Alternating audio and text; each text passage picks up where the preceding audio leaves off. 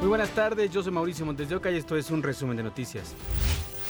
De nuevo, de nuevo atacaron a policías de Irapuato. Ahora fue contra una mujer policía en su día de descanso y un exoficial. Ocurrió en una vivienda del fraccionamiento Tierra Nueva.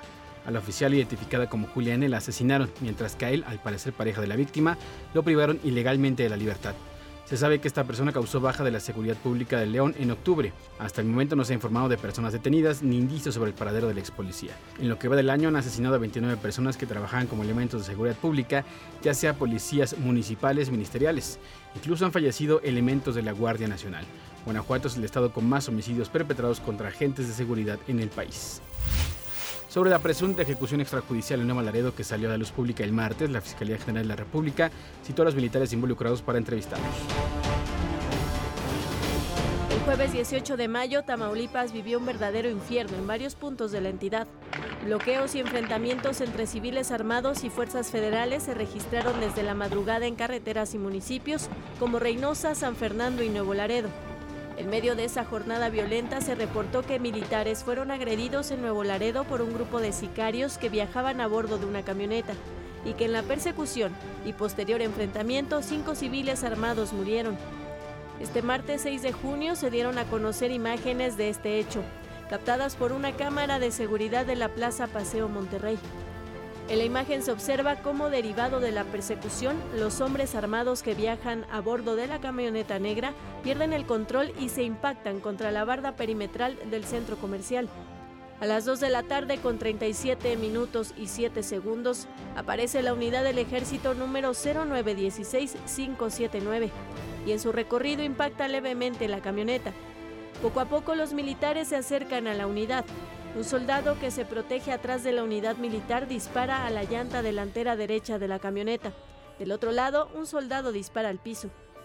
Los militares sacan a los cinco tripulantes de la camioneta y los colocan contra el muro del centro comercial.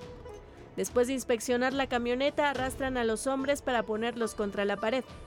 A las 2 de la tarde con 41 minutos y 5 segundos, mueven el vehículo militar y seis minutos después se muestran en alerta, se protegen con la camioneta negra y comienzan a disparar hacia los matorrales.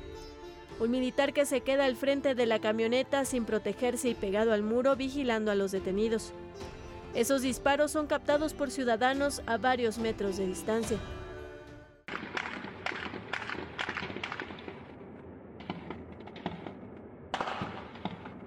Militar se coloca en la mano una bolsa para sacar un arma de la camioneta y la coloca junto a uno de los hombres. Lo mismo hacen con otro sujeto que aparece inerte. Finalmente a las 3 de la tarde con 53 minutos y 30 segundos aparecen los servicios de emergencia y una ambulancia. El presidente López Obrador dijo que al parecer se trató de una ejecución extrajudicial.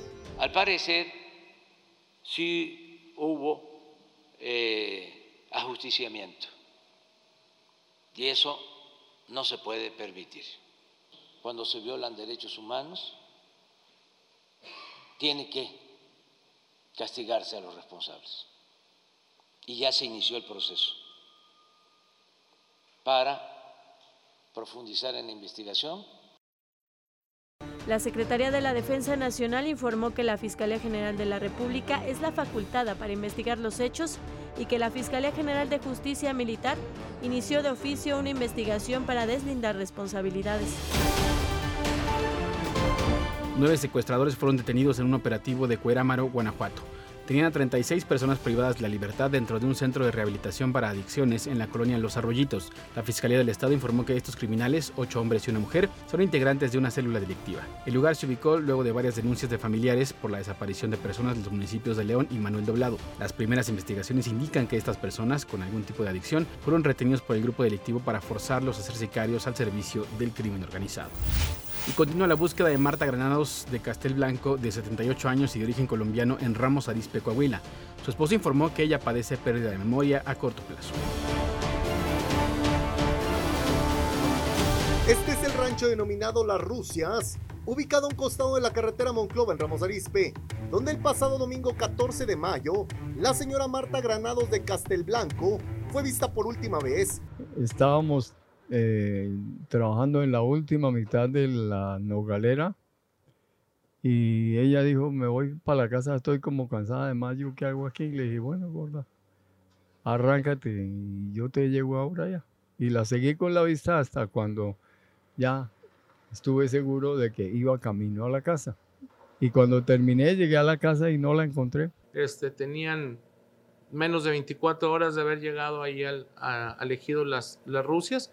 Entonces también es un poco desconcertante tanto para la familia como para nosotros como autoridad qué pudo haber pasado. A partir de ese momento, don Carlos Castelblanco inició la búsqueda de su esposa Marta Granados por las diferentes propiedades del rancho, que tiene una extensión de 750 hectáreas y está rodeado por montañas y cerca de las comunidades de Santa Rita y Rancho Nuevo en Ramos Arizpe. Por la edad de la señora, pues es, es em, humanamente imposible que la señora haya eh, eh, subido o descendido estas pendientes por, la, por su, su edad, ¿verdad? Se han utilizado drones, vehículos motorizados, caballos, binomios caninos y helicópteros y hasta 100 elementos de distintas corporaciones de seguridad y protección ciudadana se han sumado a estos trabajos de búsqueda que han durado ya tres semanas. La condición que tiene mi mamá de la, de la pérdida de la memoria de corto plazo.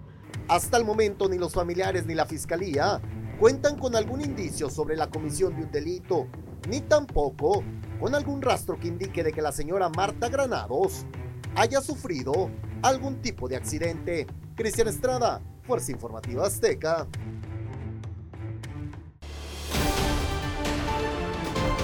Continúan también las audiencias contra Fidencio Alejandro alias Iljano en los juzgados federales del Centro de Justicia Penal Federal número 1 en Altiplano, conocido como El Moloya.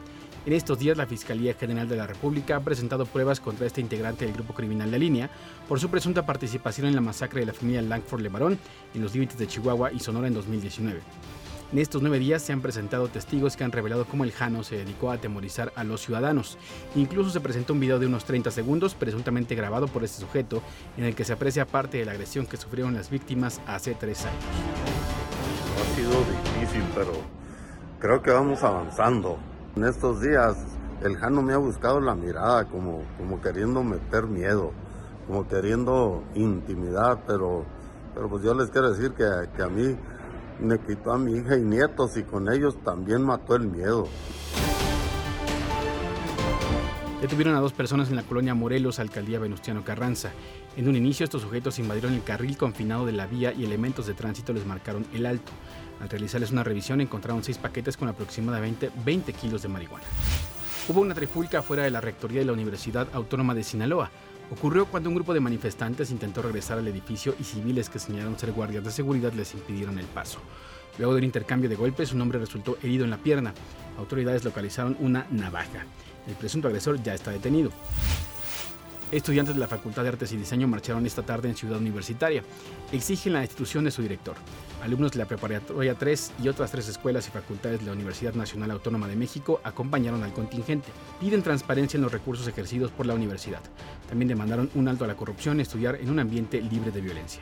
Algunos encapuchados realizaron pintas en instalaciones de la universidad. Hasta aquí las noticias del momento en este podcast informativo de ADN 40. Yo soy Mauricio Montes y nos escuchamos en punto de las 5 de la tarde en ADN 40 Radio. Que tenga un excelente fin de semana.